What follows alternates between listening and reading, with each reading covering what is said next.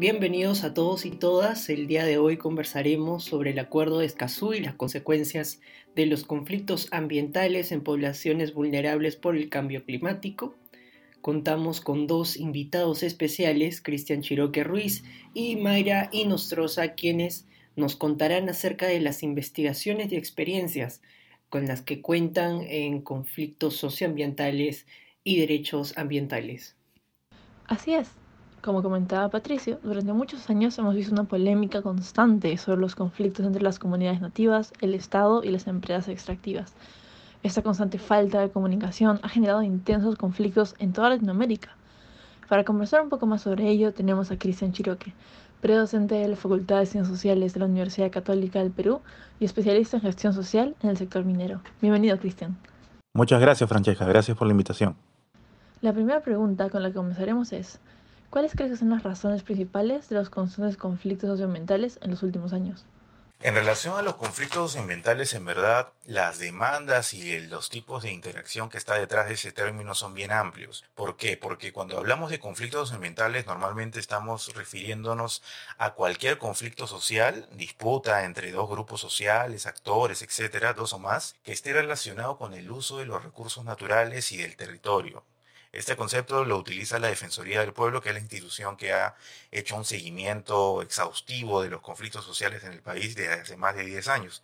En su reporte mensual de conflictos sociales siempre pone los detalles de los distintos conflictos que hay, ¿no? Y en base a eso nosotros podemos ver que efectivamente conflictos socioambientales implican diversos subtipos también dentro de, este, dentro de esta categoría, ¿no? Tenemos aquellos relacionados, digamos, con ciertos tipos de actividades extractivas, industria minera, que vienen a ser la mayoría de los conflictos socioambientales, por el perfil también de la economía nacional, industria de hidrocarburos, pesca, construcción, también algunos proyectos eh, públicos que están relacionados también con el uso de recursos naturales y del territorio nacional, etcétera, etcétera. ¿no? Entonces hay una multiplicidad de subtipos. Ahora, si nosotros ponemos el ojo dentro de los conflictos mineros, también existen varios subtipos. Podríamos decir que en general tenemos dos grandes paquetes de conflictos socioambientales mineros. ¿no? El primero es aquellos relacionados con los conflictos denominados de rechazo, que en nuestro caso del país han sido bien sonados algunos casos de proyectos mineros que se han paralizado por eh, una negativa expresa de la población a que se desarrollen. Estos por, evidentemente, preocupaciones a posibles impactos ambientales en la localidad donde se desarrollaría este proyecto minero. ¿no? Casos emblemáticos, por ejemplo, tenemos recientemente el caso de Tía María en, en Cocachacra, en Arequipa, tenemos el caso de Conga en Cajamarca, Río Blanco en Piura, Combayo en la misma Cajamarca, etcétera, etcétera. Entonces, tenemos una serie de conflictos que han sucedido porque expresamente la población se ha negado a la realización de los proyectos mineros porque tienen un temor a una contaminación. Sin embargo, eh, existe otro grupo de conflictos que ya no son relacionados a conflictos denominados de rechazo, sino a conflictos que, por ejemplo, de Chávez y otros autores han catalogado como conflictos de convivencia.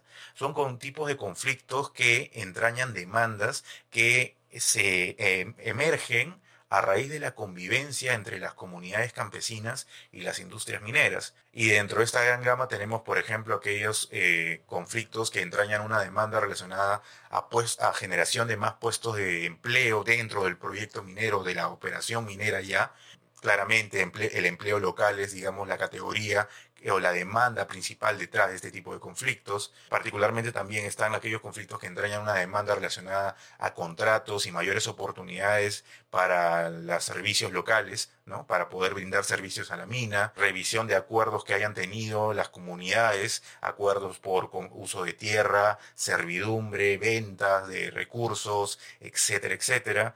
Y en fin, tenemos distintos demandas que nosotros podríamos hablar de que son de convivencia. Obviamente dentro de esta modalidad, digamos, o subtipo de conflictos ambientales mineros, también están los conflictos por daños a la propiedad, contaminación, ambiental, eh, daños a los recursos hídricos, etcétera, ¿no? Sin embargo, vemos que en realidad la dinámica es muy variada y que las matices que uno puede encontrar varían también de caso en caso. No es lo mismo ver un conflicto socioambiental minero en el sur del país, en Arequipa, en Apurímac o en Cusco, que los conflictos que nosotros podemos ver en Cajamarca, Piura, Lambayeque, etcétera. Eh, el tejido social es distinto, los matices de las demandas son distintas, los actores son distintos, etcétera. Entonces, hay una multiplicidad de temas, pero que nos exigen tener una lupa específica sobre los casos que deberíamos nosotros analizar, ¿no?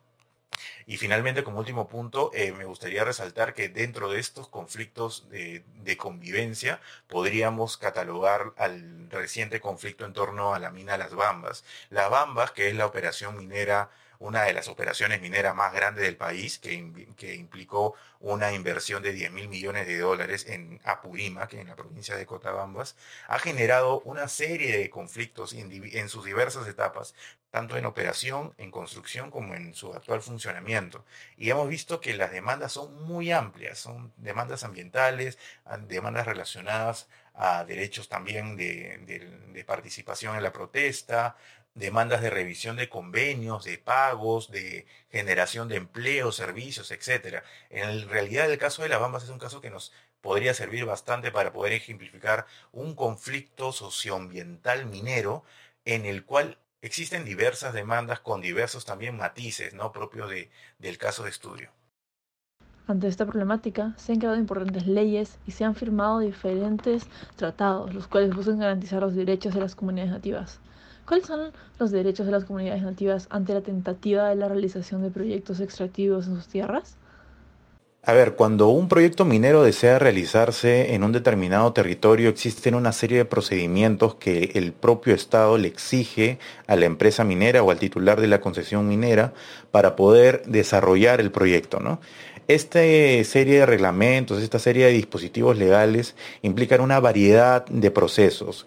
Dentro de los procesos más significativos son los procesos de participación ciudadana, la realización de talleres informativos y de audiencias públicas en diversas etapas en la parte de exploración, construcción y funcionamiento de la mina. Pero también eh, lo que se ha agregado y lo que también ha sido un punto de debate bastante fuerte es la realización de la denominada consulta previa, en la cual la las comunidades campesinas mediante un diálogo y un también un acceso a la información pública relacionada al proyecto minero y a sus características y potenciales consecuencias, toman una decisión colectiva, digamos, que no es vinculante, sin embargo es importante tenerla como un acuerdo previo que puede existir entre las empresas y las comunidades y pueblos indígenas. Sin embargo, en torno a estos y más dispositivos que existen, ha habido una serie de problemas que han sucedido, que se han presentado en los últimos años.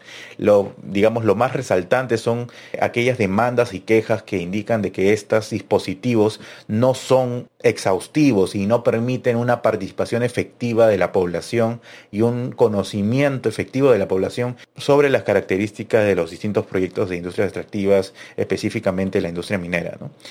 Por ejemplo, si nosotros viéramos el caso de las bambas que comentaba anteriormente, uno de los principales demandas de la población estaba relacionada precisamente a que los estudios de impacto ambiental, que son los instrumentos técnicos que han sido medulares en los últimos 10, 20 años para la realización de los proyectos, no daban las garantías de, tener una rigurosidad técnica y de en la práctica permitir diversos cambios que pueden haber sido cuestionados puesto que la participación de la población ha sido incipiente. ¿no? Esa es la demanda que existe y por la cual también se han movilizado y ocurrido diversos conflictos sociales en torno a este proyecto a lo largo del corredor vial del sur, que es el capítulo más reciente de este proyecto minero lo que vemos en general es que el problema radica no solamente en la forma en que estos dispositivos legales, sea realización de estudios eh, de impacto ambiental, realización de talleres y de audiencias públicas en el proceso de participación ciudadana en torno a estos estudios de impacto ambiental, existen leyes. El problema es que estas leyes son criticadas y existen problemas de implementación que aún han tenido diversos episodios de conflictividad y diversos y diversas iniciativas también de modificación. Aquí hay que tener en cuenta un hecho que es sumamente importante y que nos permite clarificar un poco de forma amplia cómo estamos en relación a la normativa vinculada a la industria minera. El año pasado, cuando el Estado dispuso otorgar la licencia de construcción al proyecto Tía María, proyecto que anteriormente había desatado una serie de episodios de conflictividad en la cual, en resumen, podríamos decir de que la población de Cocachacra y de la provincia de Islay se negaba y se ha negado hasta el día de hoy rotundamente a la realización de este proyecto minero, ante este otorgamiento de la licencia de construcción, que digamos es el canal regular que seguía según el proceso y la normatividad vigente, se dio una iniciativa de reforma de la Ley General de Minería y en general de la normativa relacionada al sector minero y los derechos ciudadanos en torno a esto. Ahora bien, es interesante porque esto derivó en la creación de una comisión denominada Comisión para el Desarrollo Minero Sostenible, la cual desde el año pasado hasta febrero aproximadamente de este año estuvo haciendo una revisión de cuáles son las problemáticas o las principales demandas que existen de parte de la población de distintos proyectos mineros y unidades mineras a nivel nacional sobre la normativa y sobre la disposición, los dispositivos que otorga el Estado para poder respaldar los derechos y respaldar también sus intereses. Esta comisión construyó un informe en el cual tenía una estructura basada, digamos, en distintas temáticas, entorno social, ciudadanía, diversidad del territorio, gestión ambiental, mejora regulatoria, aporte fiscal y uso de recursos mineros, minería informal y legal, que es otro problema que está dentro de también de las relaciones que existen entre la, entre la minería y los diversos sectores. En fin, tenemos una problemática muy grande entonces, ante las preguntas sobre los derechos de las comunidades nativas o comunidades campesinas ante la tentativa de la realización de proyectos extractivos, en resumen lo que mencionaría es que la principal problemática ahorita es que existe una crítica sobre los dispositivos y sobre los mecanismos que si bien existen, en la práctica funcionan mal y se percibe que funcionan mal. Entonces, ahorita ese es el centro de la discusión y este es un proceso que todavía se está dando. Existe bastante debate, bastante suspicacia y polémica sobre las políticas del sector de energía y minas y también sobre la forma en cómo se están aplicando estas políticas públicas, ¿no? Y esto tiene para bastante tiempo. Últimamente, la población se ha dado cuenta de esta problemática y muchos han sido muy exigentes acerca de que se cumplan las condiciones legales para dichos proyectos. Para lograr todo esto y poder ser realizado se necesita una organización y un líder detrás de las exigencias de estas comunidades. Ante ello, ¿qué rol consideras que han desempeñado los líderes en los conflictos socioambientales? Bien, para responder esta pregunta tendría que mencionar lo que ya comenté en la sección anterior, que es que existe diferencia cuando analizamos los conflictos sociales o los distintos casos de conflictividad socioambiental en el país, ¿no? No es lo mismo hablar de un conflicto social en Apurímac, en Cusco, en Puno, en Arequipa, que un conflicto social en Cajamarca, por ejemplo, ¿no? mientras que en el sur del país son las comunidades campesinas las que son los protagonistas y los actores colectivos más importantes de los conflictos sociales o socioambientales, en el norte del país existe una dinámica distinta. Existen comunidades campesinas también, pueblos indígenas también. Sin embargo, hay un actor importante. En Cajamarca hay una amplia bibliografía que ha estudiado el papel de las rondas campesinas como uno de los principales nodos dentro del tejido social de la región, ¿no? y que han sido claves para poder entender la forma en cómo se construye la movilización y el papel de liderazgo que puedan tener estas organizaciones sociales dentro de la propia interacción en torno a una demanda en específico. ¿no? Como habíamos mencionado, las demandas que son más peculiares en, en el norte, digamos, o en la parte de Cajamarca en específico, son las relacionadas a conflictos de rechazo a iniciativas de inversión minera. Sin embargo, también hay otro tipo de conflictos de convivencia para las operaciones que ya están en funcionamiento. ¿no? Y en este conflicto de convivencia, las rondas campesinas vienen a, desarrollar un papel muy importante hasta el día de hoy. Ahora, hablando de comunidades campesinas en específico, ahí tendría que mencionar lo siguiente, ¿no? Un libro que me parece sumamente clave para poder entender es la función de las comunidades campesinas es uno, comunidades campesinas en el contexto neoliberal, un libro recientemente editado por el Instituto de Estudios Peruanos, y dos, un libro editado por la Universidad Católica eh, titulado Tensiones y Transformaciones en Comunidades Campesinas. Estos dos libros me parecen sumamente claves porque lo que nos dicen es una cosa, las comunidades campesinas no solamente son organizaciones sociales o actores colectivos dedicados a la productividad agrícola, que es lo primero que se nos viene a la mente cuando hablamos de pueblos indígenas o comunidades campesinas, sino son actores que están relacionados y que su eje principal es la gestión del territorio. Entonces, cuando hablamos de la gestión del territorio, la gestión del territorio puede tener diversos fines y uno de ellos es el agrícola, pero también pueden existir comunidades campesinas cuya gestión del territorio esté relacionada directamente con la actividad minera. Existen diversas formas en las cuales las comunidades campesinas han generado empresas comunales y estas se han relacionado con la actividad económica predominante en el territorio. Podríamos mencionar casos de Cerro de Pasco, por ejemplo, donde existen quizás las empresas comunales más grandes del país y que generan una cantidad ingente de ingresos para sus propios entornos, ¿no? y que es, es la médula de la actividad económica local. En este contexto resaltaría que las diferencias que existen entre los actores colectivos también genera una diferencia en cuanto a los liderazgos que se puedan surgir. El problema de hablar de liderazgos es que normalmente cuando nosotros decimos que existe una persona que está detrás de una movilización, lo primero que viene al, debate polémico y político, lo que se ha visto en los últimos años, son las teorías conspirativas de que existe una persona o un grupo político en específico que está detrás de una movilización como las que ocurren, por ejemplo, en el Corredor Vial del Sur, que ya ha sido ampliamente eh, debatido políticamente en torno a las Bambas, por ejemplo, a Hadley, a Antapacay y todas las, todas las operaciones mineras que existen en este corredor. Se ha discutido bastante sobre que podría ser iniciativa de un grupo o de un individuo en particular. Sin embargo, yo rescataría, digamos, en la experiencia que tengo de que es importante sí identificar actores individuales o actores colectivos específicos que podrían estar detrás, pero yo pondría énfasis más en el proceso que está detrás. Las demandas que existen en un conflicto social nunca son espontáneas, sino que son una maduración de un conjunto de demandas y de intereses que se va gestando en, el en un territorio determinado y que por un incidente en particular suelen explotar. Por ello, nosotros tenemos conflictos socioambientales mineros que tienen no una demanda, sino una multiplicidad de demandas detrás, una multiplicidad de actores detrás. Entonces, yo mencionaría eso para poder responder esta pregunta, porque líderes socioambientales puede haber. Quizás si nosotros nos metemos en un caso en específico, podríamos mencionar que cierto actor, presidente de alguna comunidad, de alguna ronda campesina, algún político en particular, ha tenido un papel protagónico. Sin embargo, no restemos importancia al proceso colectivo y complejo que viene madurándose en torno a estos eh, proyectos de inversión, porque en realidad ahí se gesta el conflicto y es de particular interés de los analistas encontrar ese proceso, describirlo e identificar las características tanto territoriales como por parte de los actores implicados. Por otro lado, hemos notado que otra de las problemáticas que surge en el ámbito ambiental es el desplazamiento humano. Para conversar un poco más al respecto, tendremos con nosotros a Mayra Inostroza, politóloga de la Universidad Nacional Mayor de San Marcos. Muchas gracias, Patricio. Es un placer estar con ustedes el día de hoy.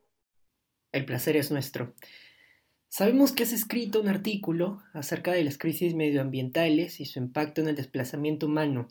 Eh, en ese sentido, cuéntanos, ¿por qué es importante agregar lo ambiental al abanico de factores para entender el fenómeno del desplazamiento humano?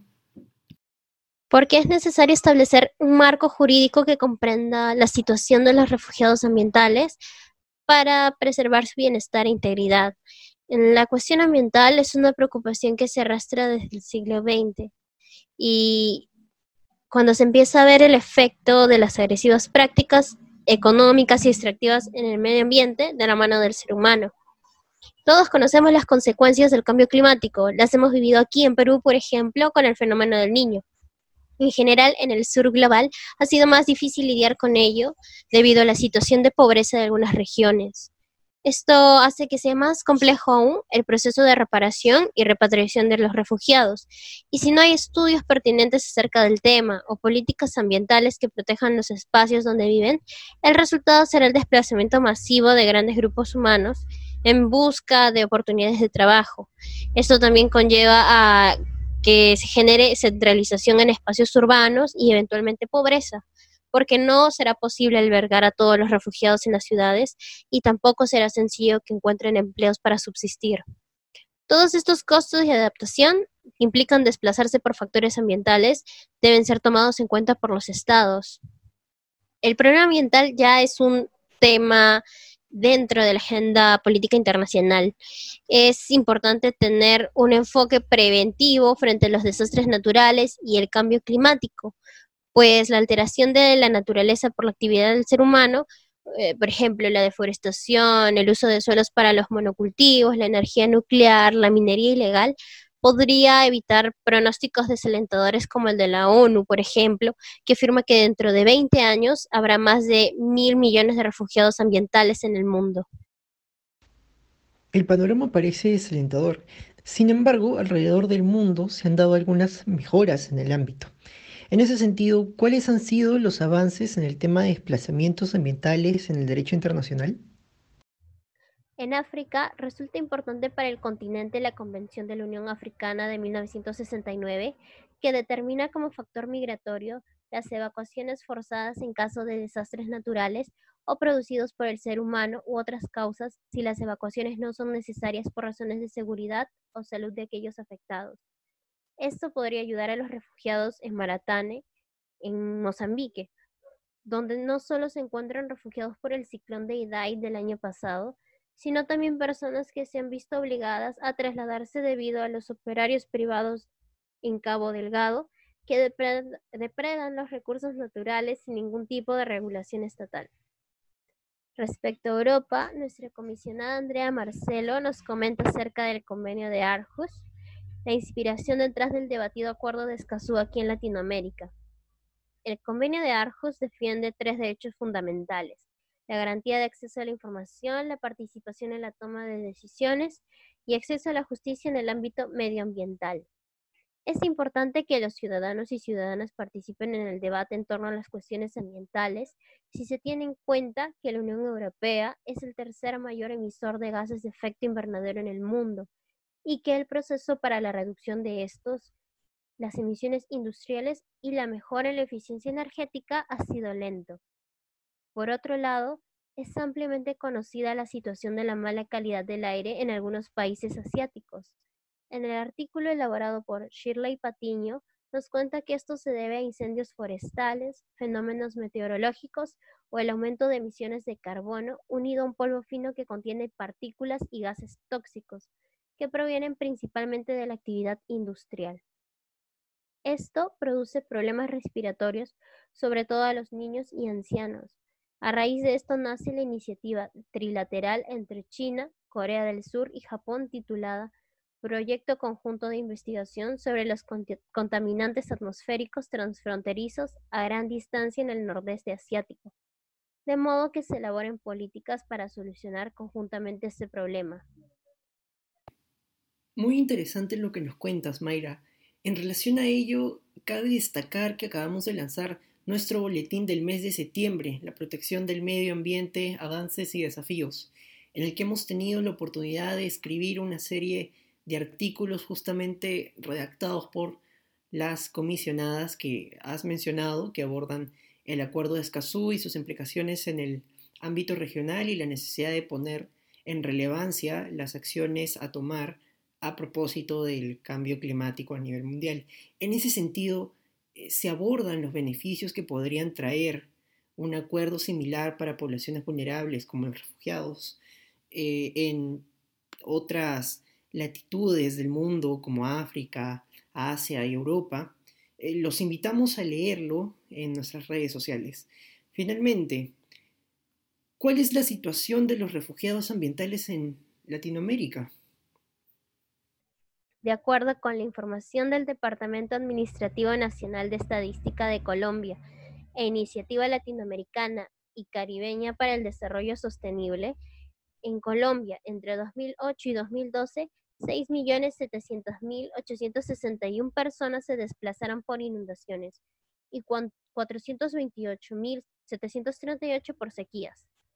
Asimismo, el Departamento Nacional de Planeación alertó en el año 2018 que aproximadamente 6.7 millones de personas están en riesgo ante eventos relacionados con inundaciones, deslizamientos y flujos torrenciales.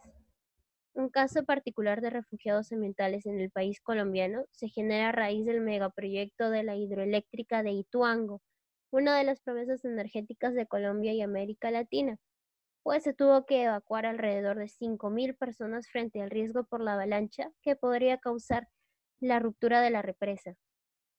En suma, son cinco los municipios afectados, es decir, un aproximado de 120.000 personas que paulatinamente pierden actividades tradicionales y culturales como la pesca y el barequeo, que representaban no solo el sostenimiento económico de dichos municipios, sino también se rompe el tejido social entre los pobladores y causa un paulatino empobrecimiento. En la región de Coquimbo, en Chile, la situación no es muy diferente. Las sequías afectan doblemente a los pobladores. Por un lado, la falta de agua es un problema para el consumo propio y el de sus animales, y tampoco permite el ejercicio de actividades agrícolas, las cuales representan las actividades económicas fundamentales para muchas personas que se han quedado sin trabajo ni sustento. El problema reside tanto en la gestión deficiente de los recursos hídricos y el famoso Código de Aguas expedido en 1981 durante el gobierno de Pinochet, el cual representa una herramienta legal para que particulares obtuviesen derechos de propiedad sobre las aguas. Finalmente, en ambos casos el resultado es el mismo, un grupo de personas vulnerables obligadas a abandonar sus hogares frente a la acción del ser humano en la naturaleza. Ahora conversamos con nuestros invitados un poco acerca del Acuerdo de Escazú y las oportunidades que representan tanto para las comunidades indígenas como para los refugiados ambientales. Comenzaríamos conversando con Cristian sobre las comunidades altoandinas. Cristian, dime, ¿cuál crees que son las principales problemáticas que enfrentan las comunidades indígenas en torno a mineros, dada la crisis sanitaria que vivimos actualmente? ¿Crees que esta situación mejoraría con un acuerdo regional que tenga como uno de sus principios la participación ciudadana? En relación a la primera parte de la pregunta, lo primero que tendría que decir es que existen distintas fases del impacto que ha tenido esta pandemia en las comunidades campesinas en entornos mineros. La primera fase ha sido caracterizada básicamente, al igual que en el resto del, territorio nacional, por una crisis sanitaria. Los efectos del contagio, el, número de, de, fallecidos que ha generado y obviamente las características propias de estas comunidades campesinas, la mayoría de estas por lo menos, que tienen serios problemas de cobertura de acceso a servicios públicos básicos como el agua, la electricidad, el saneamiento, entre otros. ¿no? Entonces, la primera fase claramente ha sido una crisis sanitaria y que aún existe en los problemas en torno al miedo al, propio virus y a, y a, los efectos que pueda causar en la población. Sin embargo, hay una fase que es mucho más compleja, que está ligada al impacto económico que ha generado la pandemia y las medidas de aislamiento social implementadas por el gobierno. Lo que han generado estas es una agudización de las demandas que ya existían antes del COVID-19. Como había mencionado en los segmentos anteriores, existe una multiplicidad de demandas, de intereses y de actores que intervienen en, la relación entre industrias extractivas, Estado y comunidades.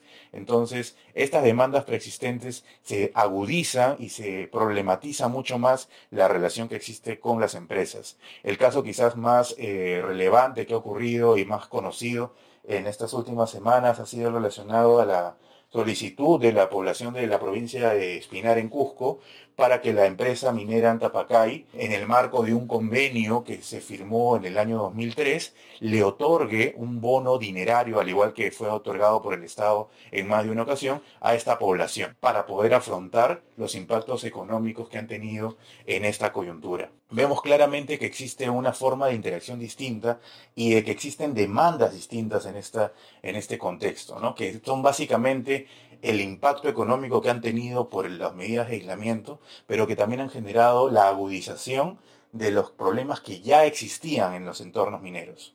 Será de particular interés ver cómo en los próximos meses estas demandas van generando también nuevas formas de interacción. En realidad ahí lo que tendríamos que hacer, digamos, los analistas y también los funcionarios del Estado es eh, hacer un mapeo exhaustivo de cuáles son las formas que van generándose para poder entablar una relación nueva en este contexto. Ahora bien, hablando ya no de las demandas, sino de las formas en las cuales los proyectos mineros que se quieren implementar se desarrollan, también hay un cambio. La virtualización, por ejemplo, de las relaciones ha generado también una, un distanciamiento, podríamos decir, de las relaciones humanas que ya era un problema antes de la pandemia. Entonces hay que tener en cuenta esto porque obviamente esta virtualización genera discusiones y, y problemáticas en torno a los procesos, por ejemplo, de participación ciudadana que se dan en torno a los estudios de impacto ambiental, en torno al, proceso de consulta previa para proyectos mineros, etc. ¿no? Este es un tema que de todas maneras va a causar eh, debate y se va a hacer un punto de interés específico en los próximos meses. Ahora bien, sobre esta segunda pregunta, eh, en relación a la situación y qué impacto podría tener un acuerdo regional, lo que me gustaría mencionar primero es lo siguiente como había comentado, ya existe eh, una serie de reglamentos, una serie de dispositivos legales y de leyes que están relacionadas con los derechos de las comunidades campesinas y de los pueblos indígenas.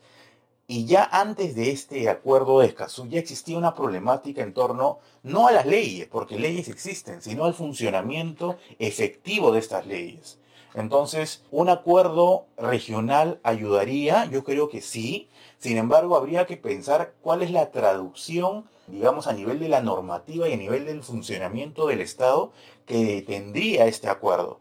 Porque nosotros podríamos mencionar, al igual que muchos acuerdos, que la, al final el efecto es que mejore la relación del Estado.